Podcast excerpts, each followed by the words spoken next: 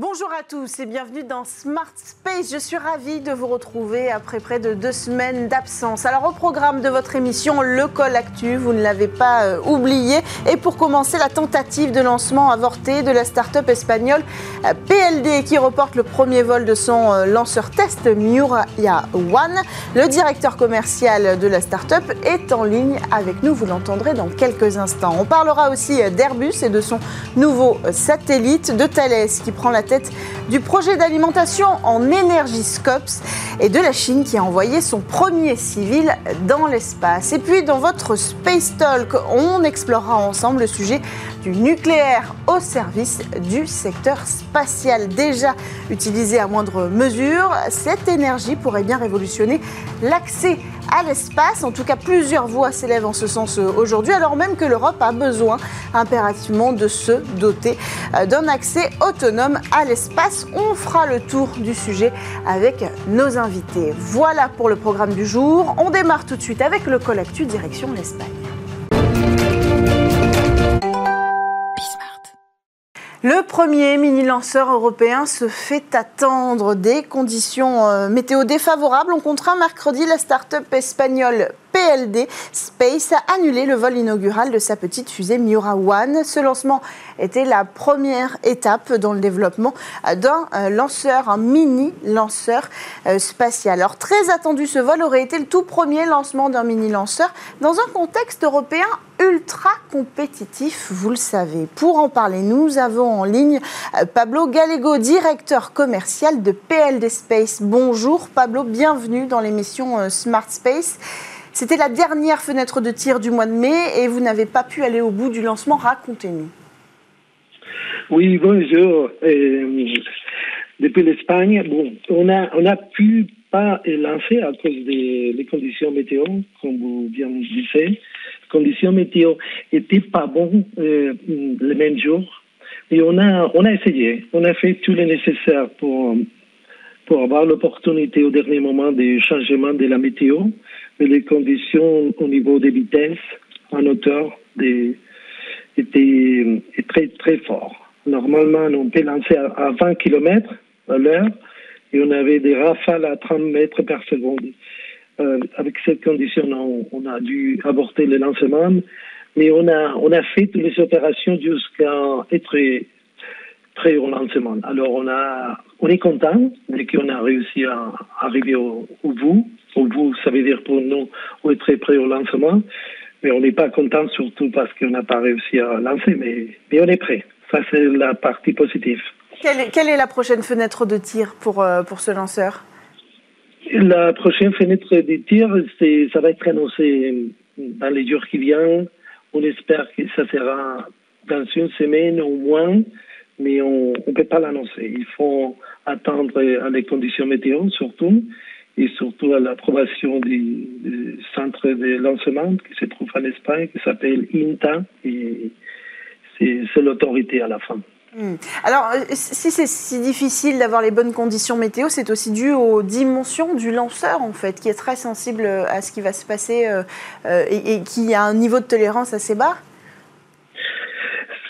c'est un peu des conditions un peu extrêmes. c'est pas normal. C'est, on appelle la DANA. C'est c'est un phénomène qui est arrivé dans les deux semaines qui, on était en train d'essayer de faire des lancements. Et, mais on, croit que ça va changer. On voit que les conditions ont changé déjà euh, depuis aujourd'hui. Mais ce n'est pas des conditions normales dans la zone.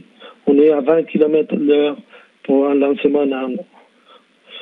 Ce n'est pas, c'est pas euh, des conditions extrêmes. Et normalement, c'est l'habitude sur mm. place. C'est très moindre que ça. Alors Mura One, euh, pour que le public comprenne bien, ce n'est pas le lanceur final. Finalement, c'est un démonstrateur. C'est pour ça que c'était aussi si important de le lancer euh, pour arriver à votre produit final qui sera Mura 5. Racontez-nous. Oui, c'est ça. Mura, c'est un démonstrateur. C'est un démonstrateur, mais qui utilise presque toutes les technologies et les matériels qui vont être utilisés pour les, les Miura 5, qui est celle qui va être pour nous les, qui va nous donner un peu les markets et c'est où on se trouve les clients. Miura 5, c'est un lanceur qui, qui, fait une puissance de 150 euh, pour un orbite typique euh, SSO. Et, et qu'est-ce qu'on fait? En ce moment, on déroule des tests avec cette petite lanceur qu'on appelle Miura 1. Et en parallèle, on, on développe Miura 5 qui est en phase de construction et qui sera prêt en 2025. Mhm. Alors on peut dire un mot euh, avant de conclure, ce lanceur, euh, vous le développez avec l'accompagnement de l'espace et de l'Agence spatiale espagnole. Oui, on a un très fort euh, support, c'est clair, de l'Espagne et en particulier de l'Agence spatiale espagnole qui vient d'être créée. On a eu des sept supports depuis presque les débuts, euh, en, petite vitesse, comme on dit en Espagne. On n'avait pas beaucoup de sous, on a dû démontrer beaucoup en privé. Mais c'est vrai que ça nous aide beaucoup d'avoir ce support et surtout, ça se voit qu'il y a un intérêt, il y a un marché. Et je crois que ça va être très complémentaire pour toute l'Europe. Ce type de lanceur. Ce sera très symbolique pour vous d'être les premiers à lancer un mini lanceur euh, dans la zone de l'Union européenne. Oui, on est super fiers, surtout l'équipe, on est 140 personnes.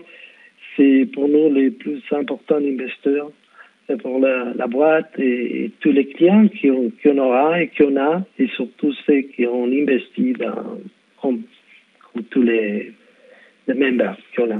Merci Pablo Gallego, directeur commercial de PLD Space. On suivra donc avec attention votre actualité dans les prochains jours pour voir peut-être euh, décoller euh, Miura 5. Alors on enchaîne avec une autre actualité, pardon, une première pour la Chine. Un civil chinois s'est envolé cette semaine parmi les trois nouveaux astronautes envoyés dans l'espace, direction la station spatiale chinoise, le Palais Céleste, pour un séjour de six mois.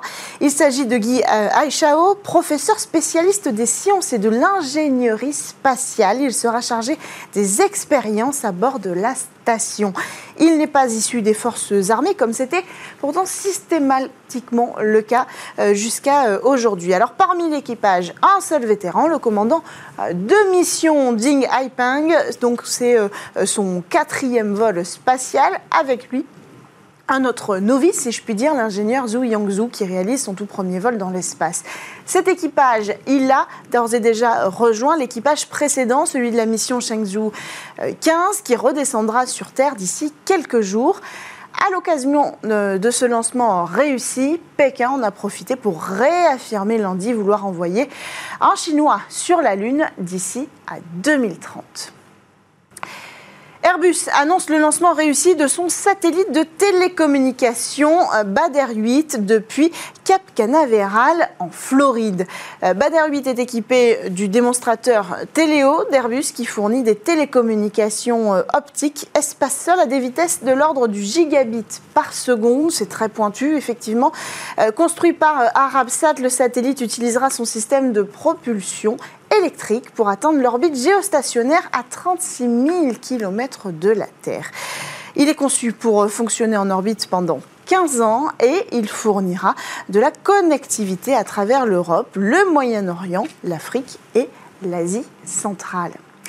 Dernière actualité du jour, celle de Thales Alenia Space qui annonce diriger depuis l'Espagne le consortium du projet SCOPS, un projet européen en contrôleur évolutif euh, pour sources d'alimentation. Ce projet s'inscrit dans le cadre du programme de recherche et innovation Horizon Europe de la Commission européenne, dont l'un des piliers est l'autonomie européenne euh, dans l'espace. En matière d'alimentation, le secteur spatial, là encore, est dépendant des États-Unis où sont produits euh, la plupart des ASIC, c'est-à-dire des circuits intégrés à signaux mixtes spécifiques à une application. Alors l'objectif de Scopes, eh c'est de fournir à la communauté spatiale européenne un système de contrôle évolutif pour les sources d'alimentation en énergie made in Europe.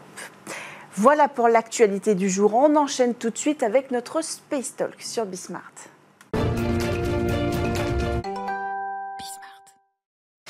Le nucléaire au service du spatial, de la propulsion à la production d'énergie. Le nucléaire pourrait jouer un rôle majeur dans le développement de l'exploration spatiale, depuis le pas de tir jusque sur la Lune euh, ou Mars, alors même que l'exploration spatiale humaine revient sur le devant euh, de la scène. Oui, mais le nucléaire, dans le spatial ou ailleurs, ça reste un sujet euh, de débat. On va en faire le tour avec nos invités.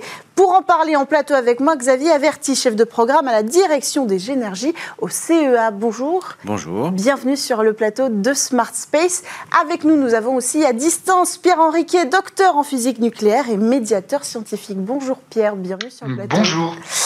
Alors depuis quelques mois, on peut lire beaucoup d'articles sur euh, ce sujet, le nucléaire dans le secteur spatial, comme énergie spatiale. Vous avez tous les deux contribué euh, à, cette presse écrite, à ces articles qu'on a pu lire. Pourquoi le sujet est revenu sur la table aujourd'hui précisément? Eh bien, aujourd'hui, c'est principalement les enjeux autour de l'exploration euh, de l'espace et de mmh. l'espace profond mmh. qui dynamisent le sujet et l'importance du nucléaire.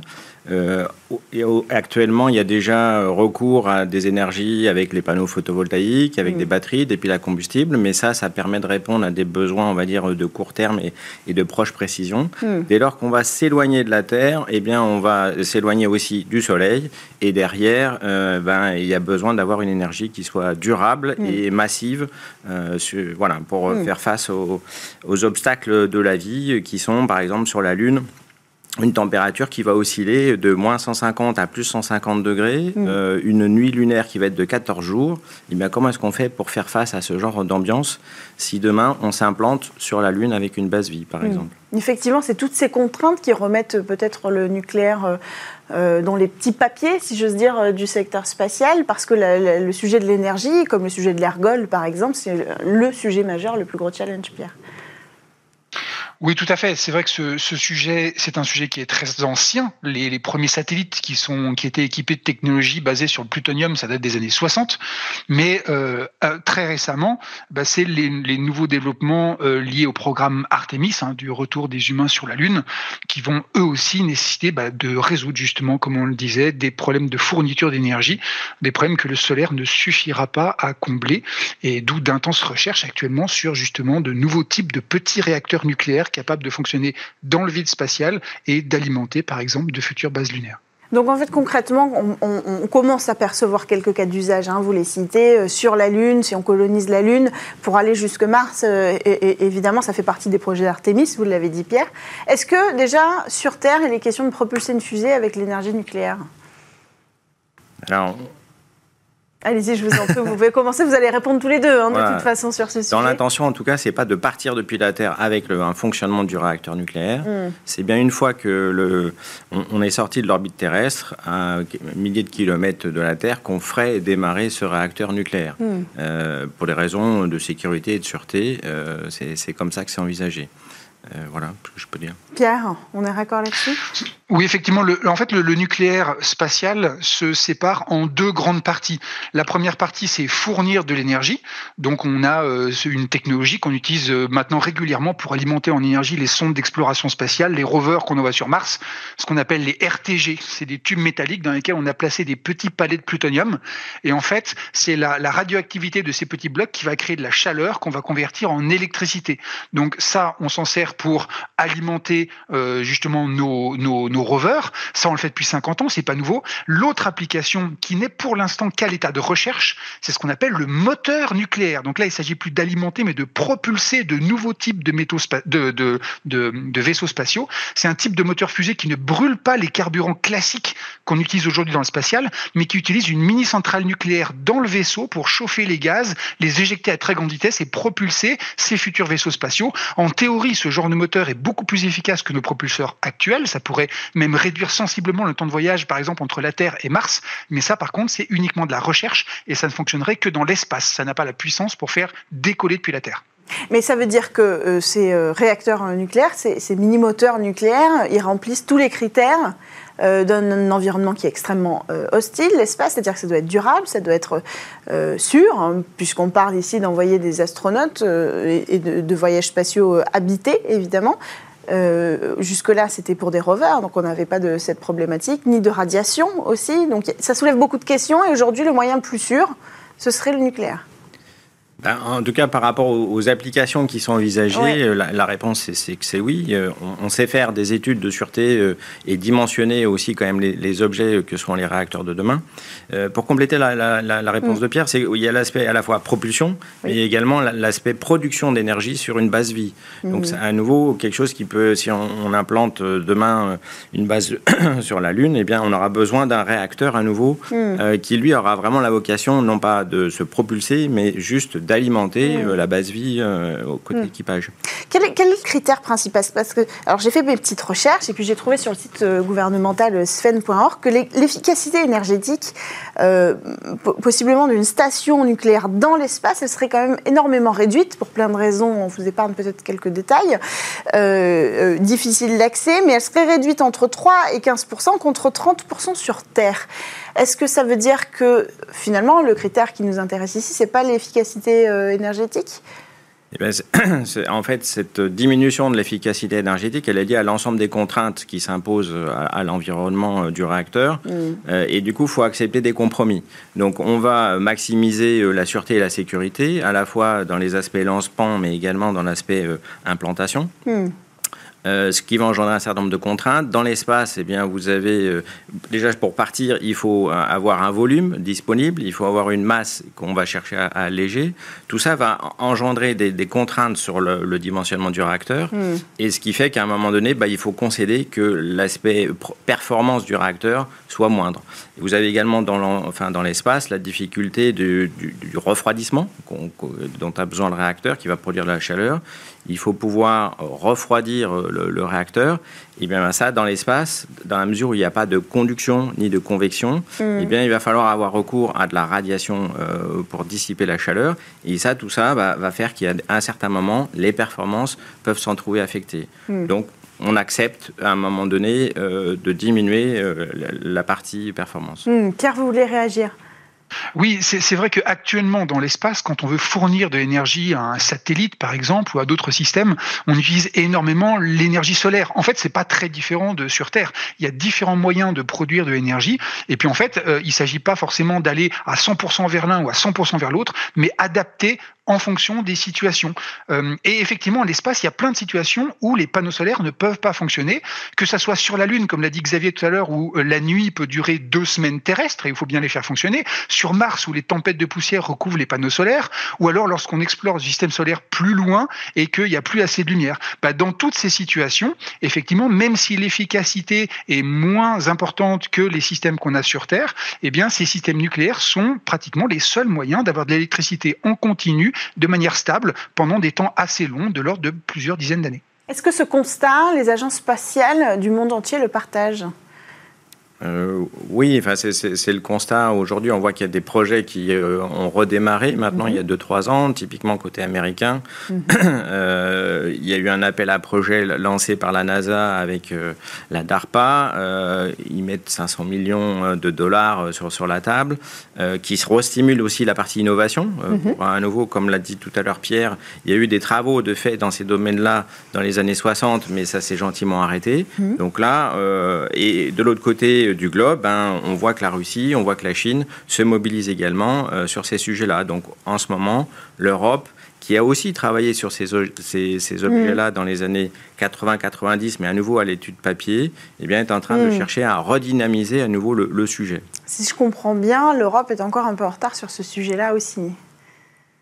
Pierre Hmm, je dirais pas forcément qu'elle est en retard. Euh, il y a aussi une, différence entre les travaux qui sont faits dans les laboratoires de recherche, dont on ne parle pas forcément euh, énormément, et puis la communication qui peut être faite. Et effectivement, il est certain que les agences de chaque côté de l'Atlantique n'ont pas euh, la même capacité de communication. Ça, c'est quand même quelque chose qu'il faut qu'il faut qu'il faut qu'il faut reconnaître. Des recherches effectivement ont été faites il y a quelques décennies et effectivement se sont relativement arrêtées. Alors au niveau de la propulsion propulsion nucléaire, mm. comme le disait Xavier, les choses repartent, mais au niveau aussi de la production d'énergie, hein, rien que de ce côté-ci de l'Atlantique, bah, l'agence spatiale du Royaume-Uni a par exemple confié à Rolls-Royce récemment la tâche de mettre au point un de ces mini-réacteurs nucléaires lunaires. En France, le président Macron, il y a quelques années, mettait en avant dans son plan d'investissement France 2030 la recherche sur justement des réacteurs nucléaires de petite taille, innovants, qu'on appelle des SMR. Donc effectivement, avec le retour de l'humanité sur la Lune, euh, eh ben, il a de nouvelles opportunités et donc de nouvelles recherches qui sont en train de se remettre en place, euh, se basant sur le passé, mais avec les nouvelles technologies qu'on a pu développer depuis. C'est vrai qu'en fait, ce qui est intéressant avec euh, le modèle européen, à la différence peut-être des États-Unis, euh, pas forcément de la Chine, c'est qu'on a ces compétences puisqu'on a développé la branche nucléaire de façon assez pointue. On fait partie des références en France notamment. Vous le savez très bien au CEA. L'enjeu donc, c'est de créer cette synergie entre le secteur spatial et le nucléaire. Exactement. Et en fait, ce sont deux filières qui, en ce moment, ont, vraiment relancé et redynamisé mm. leur environnement sur l'innovation. Comme le disait Pierre, il y a un appel à projet qui est en cours là, sur les, petits réacteurs, les SMR, mm. pour l'aspect terrestre, mais en même temps, ça peut stimuler complètement le domaine du spatial. Et en même temps, eh ben, on sait que l'aspect New Space dynamise en ce moment euh, mm. la filière euh, du, spatial. Donc, euh, il y a un point de convergence en ce moment qui a l'air de pouvoir se créer, puisque les deux filières sont dans une, vraiment une mm. dynamique d'innover. De, et, ça, enfin, quelque part, le projet en question de retourner sur la Lune, puis aller plus loin dans l'espace, est quand même particulièrement stimulant, attractif mm. pour les, nouvelles compétences et les jeunes aujourd'hui. Et donc, euh, ben, on sent un champ de potentiel pour vraiment mm. accélérer sur ces sujets-là. Comment euh, le CA s'empare du sujet? Aujourd'hui, on est impliqué sur euh, les deux natures de, projets qui sont les générateurs à radioisotopes dont a parlé mhm. tout à l'heure Pierre. Donc, on, est en train de regarder comment euh, produire ce type de, de, générateur avec un industriel qui s'appelle Orano mhm. euh, pour une application dans un premier temps qui est terrestre, c'est-à-dire on appuie pour, pour CIGEO pour alimenter des, des appareils qui pourront fonctionner pendant 100 ans. Euh, dans du stockage profond. Donc, à nouveau, des contraintes qui sont particulièrement grandes.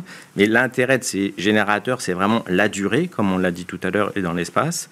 Euh, et on est impliqué également sur un projet européen, euh, Horizon Europe, avec mhm. les Belges, pour bah, concevoir ce type de générateur à base euh, d'un radioélément qui a été cité également par. Pierre, qui est le plutonium. Horizon Europe, qui est un projet relancé par la Commission européenne. Pour, Exactement. et à côté de ça, eh ben, on est impliqué sur des, des, projets de réacteurs, euh, à la fois sur l'aspect euh, enfin, propulsion pardon, et également l'aspect production sur une base vie. Mm. Donc vous êtes convaincus tous les deux que, que ce type d'énergie pourrait participer euh, à rendre, euh, à donner euh, précisément à l'Europe sa souveraineté en matière de valabilité et d'exploration humaine plutôt.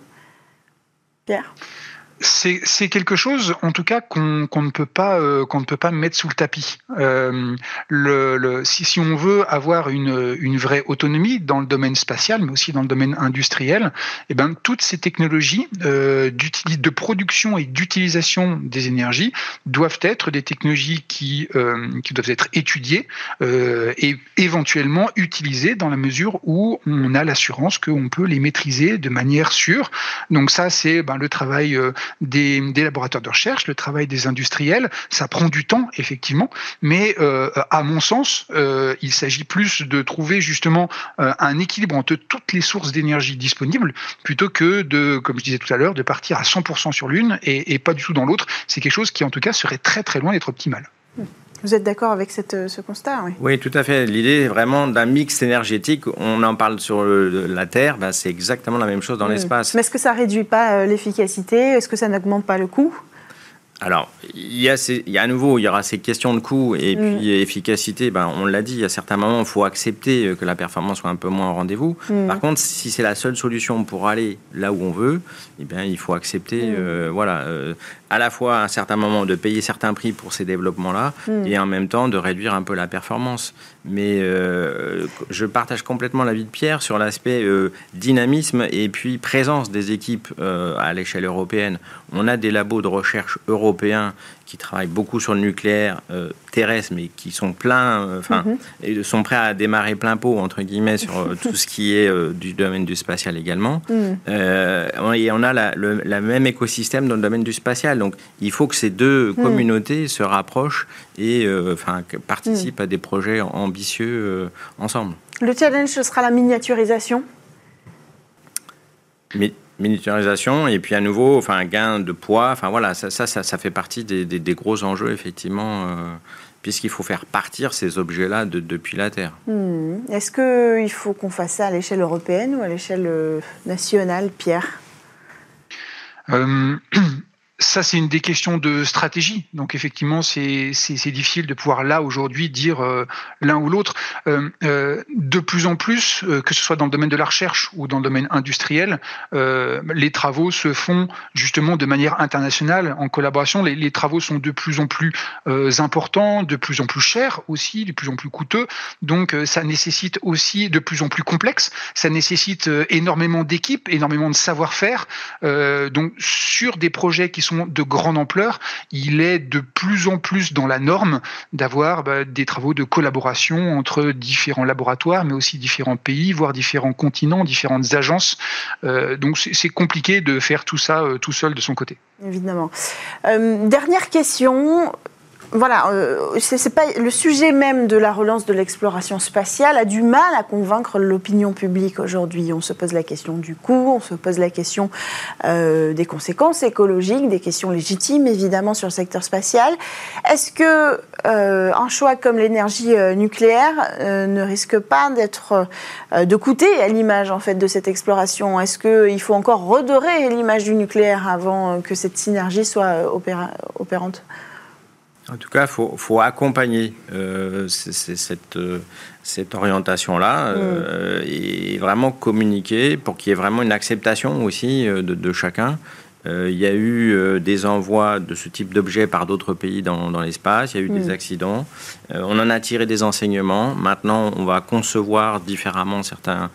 par exemple, les générateurs à radioisotopes sont conçus différemment depuis mm-hmm. des, accidents des années 60, côté américain. tout ça, il faut communiquer, expliquer. Et à nouveau, ben, à certains moments, ça fait partie des compromis qu'il faut peut-être accepter pour, pour avancer. Pierre, un mot là-dessus? Bah, il est évident que l'aspect de communication est un aspect qui est très très important. Alors communication à la fois du milieu scientifique, industriel, institutionnel, euh, mais aussi au niveau des médias, euh, et vous en faites le relais aujourd'hui, au niveau politique aussi. Et, et c'est ça qu'on peut aussi avoir parfois comme problème, c'est que l'agenda scientifique et l'agenda politique n'est pas forcément toujours exactement le même. Euh, et, et, on a parfois des communications qui sont, euh, qui sont un peu extrêmes, euh, à la fois d'un côté et de l'autre. Et il s'agirait de remettre un petit peu de, rationalité, d'homogénéité parmi tout ça, histoire de comprendre à la fois quels sont les points forts et les choses à développer, à continuer, à améliorer dans ce système, comme dans tout système industriel. Mais avoir une vision globale des choses, ben, c'est pas facile. Et, et c'est à ça qu'on s'attelle justement quand on vient parler de tout ça avec vous aujourd'hui.